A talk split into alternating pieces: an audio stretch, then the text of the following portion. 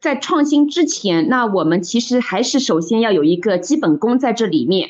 呃，这个基本功的话呢，就是我们先要去做好内练内功、外树形象哈。这个也就是要首先把这个产品去夯实。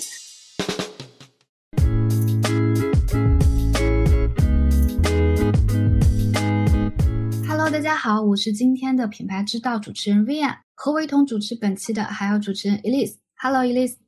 Hello VN，Hello 大家好。那今天呢，我们为大家带来的是特别在年轻女性中关注度相当之高的国货与护肤的话题。如果说过去的一年将其称之为国货元年也不为过的话，那护肤品类在其中绝对是占有一席之地的。那么在众多本土化的选择中呢，我们看到的不仅仅是今天的护肤品消费者面对产品品牌的价值的追寻，也有更多理性消费化的趋势。今天我们也十分有幸的邀请到了来自中国护肤品品牌百雀羚的王丹英老师。那请丹英老师和我们的听众打个招呼，来介绍一下自己吧。Hello，大家好，非常高兴有这个机会能够跟大家在一起有这么一个交流。呃，我叫王丹英，目前服务于百雀羚。之前的话呢，在美妆行业已经快十九年了。呃，大学毕业后呢，一直在法资企业，也在巴黎工作了两年。那我是在二零一四年年初的时候呢，加入百雀羚。目前呢，在企业是带队着这个我们的创意设计中心和创意开发中心，呃，跟我们大家在一起呢，为我们的百年国民品牌的持续创新呢，努力奉献着我们自己的力量。嗯。谢谢丹英老师。那我们来聊一聊百雀羚啊。就您也提到，其实百雀羚它是我们一个国民品牌，而很多消费者了解百雀羚呢，其实也是从它国礼品牌身份开始的。能不能请丹英老师讲一讲，从您的角度认为百雀羚是一个什么样的品牌呢？那其实呃，我们在小的时候呢，就对百雀羚都有一个印象了哈。当时呢，我们大家对这个品牌的印象呢，是一个装着白色雪花膏的小蓝罐。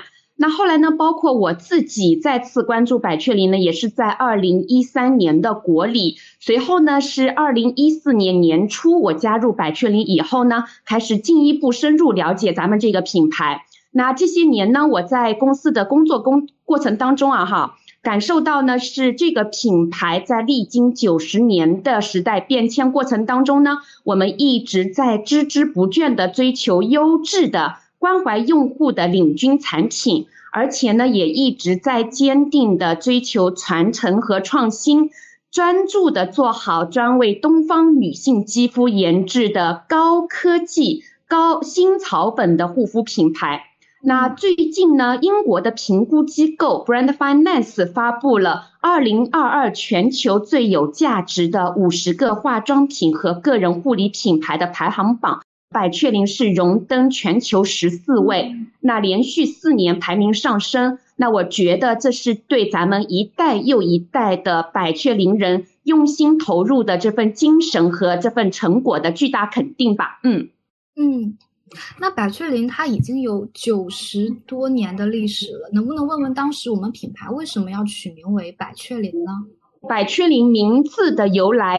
我听说是这样的，百雀呢是百鸟朝凤的意思，那它代表喜庆吉祥的寓意。灵呢是咱们上海话灵光的灵的谐音，代表效果很好的意思。所以呢，这样子取名为百雀羚，作为中文品名。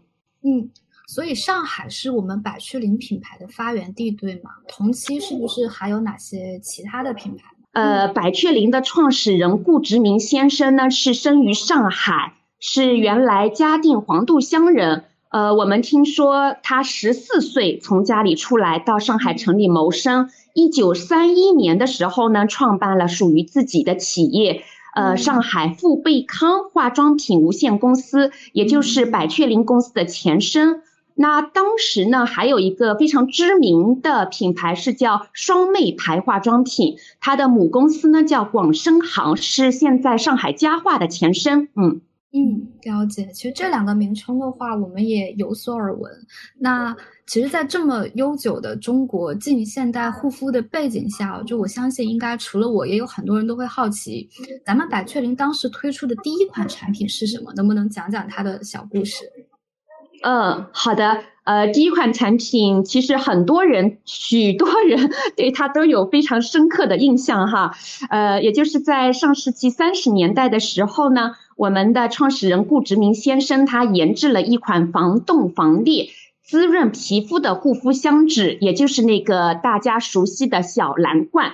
呃，当时命名为百雀羚冷霜。那当时我们的这个产品呢，因为其独有的芳香还是非常受到欢迎的，甚至伴随着阮玲玉啊、周璇啊、蝴蝶啊等巨星，引领了一个时代的芳华。而且当年的宋氏三姐妹呀，呃，还有英、德、法等国的驻华使节夫人之间呢，也是推崇使用的。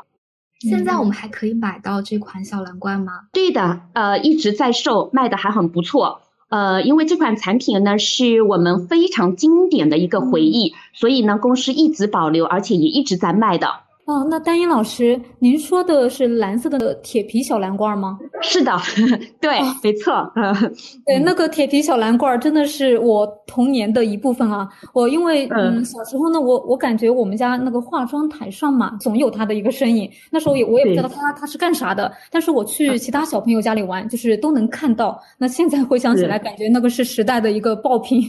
是，谢谢。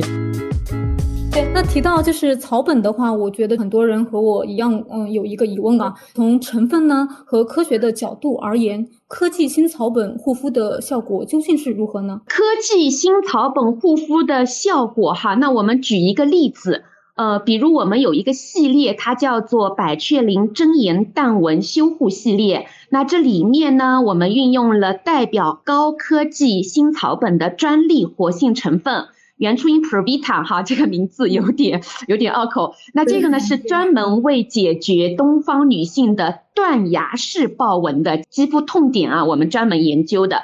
那它的目标呢就是高效淡化可见纹，同时呢隐退潜在纹。那么我们也有数据哈，有专门的数据测试显示，消费者使用一小时，比如他的眼周细纹有效淡化百分之二十八，法令纹有效淡化百分之二十一，水润度增加百分之八十。那当然还有一些其他数据，我也背不下来哈。也就是从细纹的数量、面积、长度、深度，哈，就是我们所说的四 D 全方位对抗纹路。那这个呢，也证实了科技新草本它是可以实现高功效的目标的。嗯，我觉得像丹阳老师您讲的，就是皱纹一定是很多女性在护肤中会非常关注的问题。其实您前面列到非常多的有效的一些数据，那这些量化的效果表现一般会通过什么方式来量化呢？我们公司呢会把完整的产品送到国际权威的第三方检测机构啊，就是专业的做功效评估的检测机构。那对方呢会用他们的这个专业的机制，邀请一定数据量的女性志愿者进行正常使用。然后呢，再用专门的专业的仪器进行对比测试。嗯，那丹英老师，您刚刚有提到，就是百雀羚研发了专门针对东方女性的淡纹专利技术。那么在抗老、对抗皱纹方面，东方女性和西方女性有什么不同吗？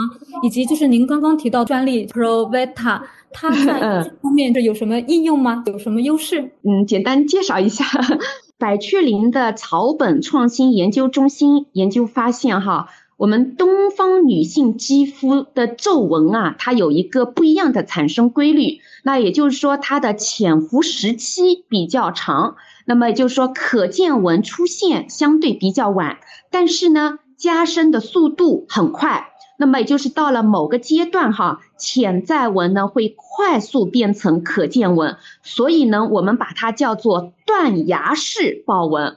那么这就是为什么我们说这个产品功效的目标要是达到高效淡化可见纹，同时还要去击退潜在纹。那么这一个它独家专利的活性成分，这个原初因 Provita，它呢只有毛孔的千分之一大小，可以轻松的钻进毛孔通道，渗透进入皮肤。那么也就是在这个渗透的过程当中。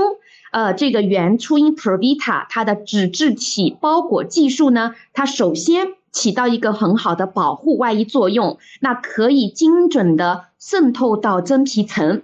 再有效的释放出卓越的抗老活性成分，来达到我们这个产品的这个目的。嗯嗯，了解。呃，断崖式的皱纹，我觉得其实这它本身其实真的是一个非常，我觉得其实是大家非常关注的一个专业性的概念。包括丹丹老师，其实您提到我们百雀羚刚是有一个草本创新研究中心。那么，这个创新草本研究中心它主要是做哪些内容呢？那我们的这个百雀羚的草本创新研究中心，那那边呢有一些青年科学工作者，他们呢会长期进行基础研究和应用研究。那比如说，他们会给嗯，会跟柏林医科大学啊、东京工科大学啊、北京工商大学等建立基础科研合作。啊，研究东方女性独特的肌肤肌理特征。那他们同时呢，也会跟全球的生物科技巨头啊，还有像国际生态支付等等啊，呃，展开合作研究。去研究什么呢？就是研究百雀羚独家的专利科技成分和独家的配方机制。那同时。他们也会带着自己的研究成果去参加国际化妆品科技联盟 IFSCC 大会，去发表科学论文，并且呢，他们已经连续三年哈 获得了国际大奖，这个其实还是非常自豪的。它其实是我们化妆品界的诺贝尔奖了，嗯，这都是他们在做的事情，嗯。那想问一下丹英老师啊，就是百雀羚呢，也是一个比较悠久的一个国民护肤品牌嘛。那现在这个品牌也是慢慢的进入了年轻人的一个视野，大家也是很喜欢用国货嘛。那我想问一下，就是打开年轻消费者的未来市场，百雀羚会有哪些比较创新的一些做法呢？呃，首先哈，就是在创新之前，那我们其实还是首先要有一个基本功在这里面。呃，这个基本功的话呢，就是我们先要去做好内练内功、外树形象哈。这个也就是要首先把这个产品去夯实，在夯实产品的过程当中呢，那我们就要去围绕永远不变的这个定律哈，就是我们一定要去先围绕我们用户不断变化的这个需求哈，在产品的这个年轻化、科技感、高效化啊，这个品质之路的这个持续创新。这是第一步的啊，这个是我们的内功啊。那么在这个基础之上的话呢，那我们也要去开展，因为现在品牌也好，年轻人也好，我们的文化自信是越来越强了，所以呢，我们还会继续去做一些代表我们品牌和年轻人文化自信的一个联名创作。那么，呃，曾经。这个已经携手过，那么未来也会去继续去寻找这个开始这样继续去这个做这样的项目哈，比如说我们啊也携手了故宫文化珠宝首席设计顾问中华老师啊，打造了一系列的故宫限量版。那我们在营销推广上面呢，也会有一系列的举动，要去打入年轻用户的心智哈。比如之前我们做过长途广告啊，那么呃喜茶很火的时候，我们去合作喜茶啊，合作快手，也就是说通过这些不同维度的这样子的这个创新的举动，来刷新大众对百雀羚形象的认知。那么过去呢，这些新颖的打法呢，其实也让品牌得到了高曝光的远播，也促进了销量的倍增。那么我们其实从这些维度还会继续持续去做这样的那个创新工作的，嗯。丹英老师，咱们刚刚其实讲了一个我觉得很有意思的创新啊，就是百雀羚和故宫的联名。其实这个联名的话，我很早之前就在全网有刷到。我记得当时是百雀羚和故宫，我们联合做了一个东方美学概念的珠宝盒类型的联名。我觉得其实这个是一个，就像您刚刚讲，非常的把我们文化底蕴的审美和文化自信做了一个很好的表达。那当时咱们为什么想到做这么一个珠宝盒概念的联名呢？哦，您说的这个哈，呃，它是我们的燕来百宝莲限量礼盒。它还真的有它独特的这个设计故事和寓意在里面的。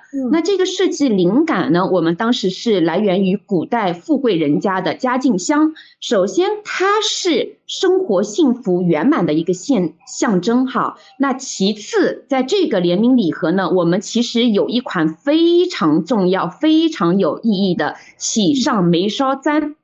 那因为东方发簪，它代表的是女性。对于未来的期许，对吧？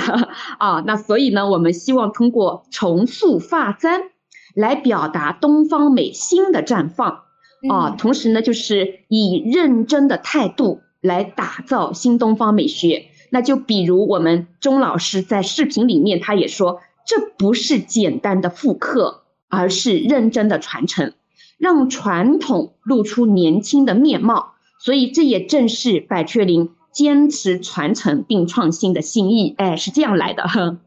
嗯，了解。就是我听了丹英老师的的介绍，已经意会到和想象有一个东方美人，就是迈着优雅的步伐，然后花着优雅的淡妆，头上戴着那个喜上眉梢发簪，非常美好的一个画面感。但是我蛮好奇的，就是这个喜上这个眉梢簪，它是单纯的是一个配饰呢，还是说跟百雀羚的彩妆或者护肤品，它是它是它是一个载体呢？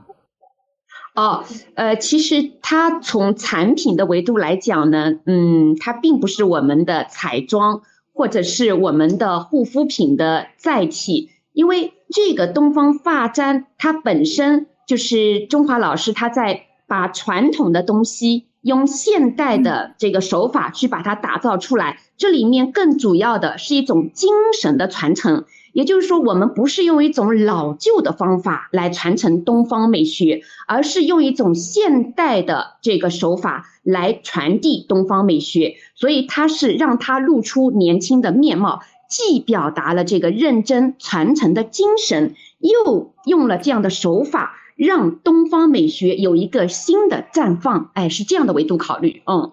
嗯，好，希望就是有艺术家能够 借助百雀羚品牌，能够传承他们的一些作品。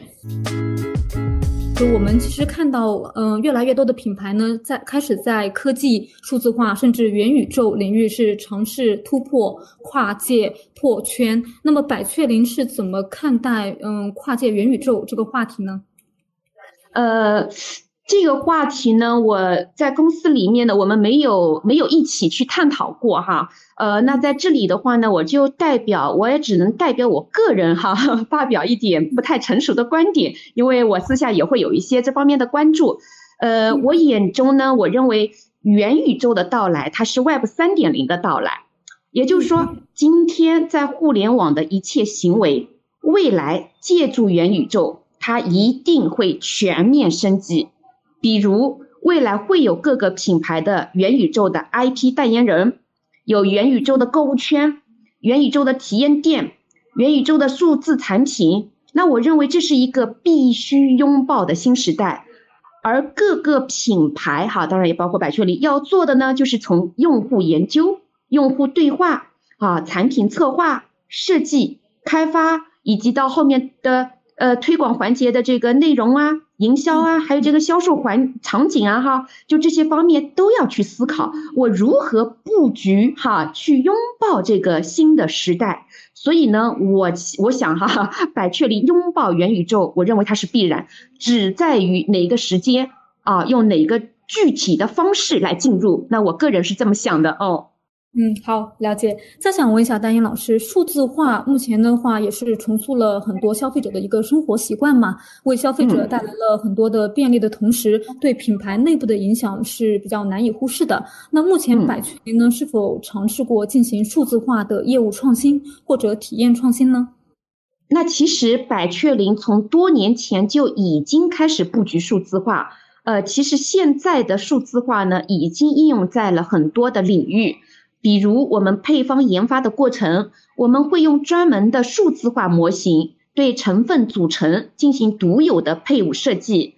还有呢，在功效验证方面，我们就前面也介绍过，它我们会把产品送到国际权威的功效检测数实验室，哈，是招募大量的数据样本啊，然后呢去做各类专业的功效检测仪器对比。那同时，在我们的产品策划阶段啊，还有我们的推广投放阶段，我们呢也会跟天猫、抖音、小红书，还有各类专业的消费者调研机构去进行大量合作。那同时呢，我们也搭建了专门的线下会员系统。那借助这些数据，这么多啊不同的这个维度的这些数据，它能够更精准的分析消费者的画像、痛点诉求、生活喜好习惯啊，也能够更加精准的开发产品和投放推广。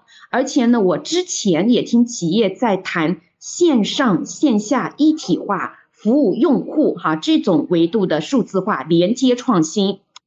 呃，但是呢，我我同时也觉得，无论是产品数字化、内容数字化，还是营销数字化，呃，我们企业其实也是需要再继续加大力量去思考创新的，嗯。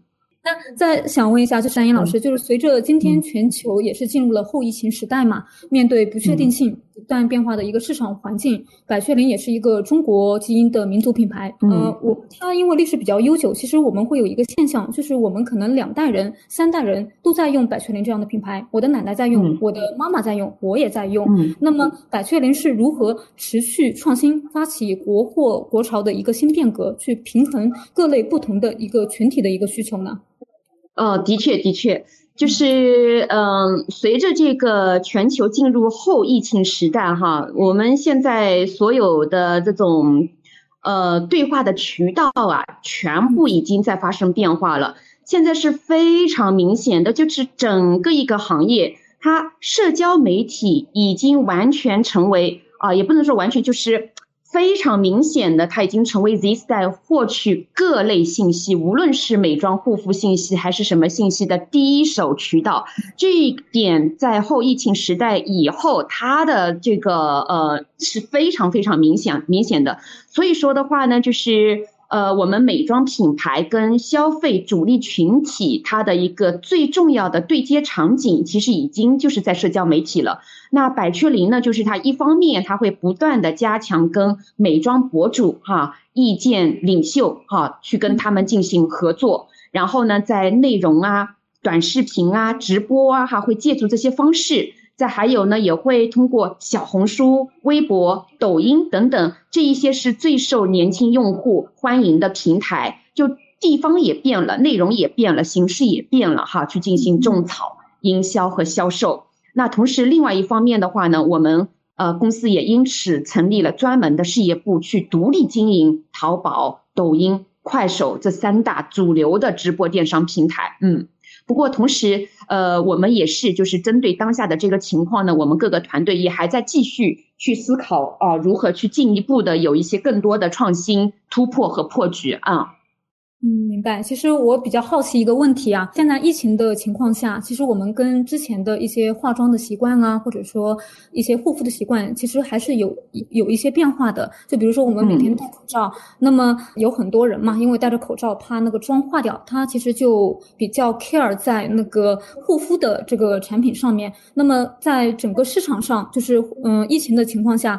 护肤品类和彩妆品类上，哪些会有明显的增长？哪些又会有明显的一个销量的一个下降呢？明显的下降 这是比较明显的，因为现在呃，可能是因为口罩啊，可能是因为居家办公的越来越多哈，呃，因为很多就是通过线上进行呃营销、直播、对话的哦，嗯，在室内的这个。办公的时间越来越多了，所以我们其实可以看到防晒的这类这个这个品类，我们发现它的销量是下滑比较明显的。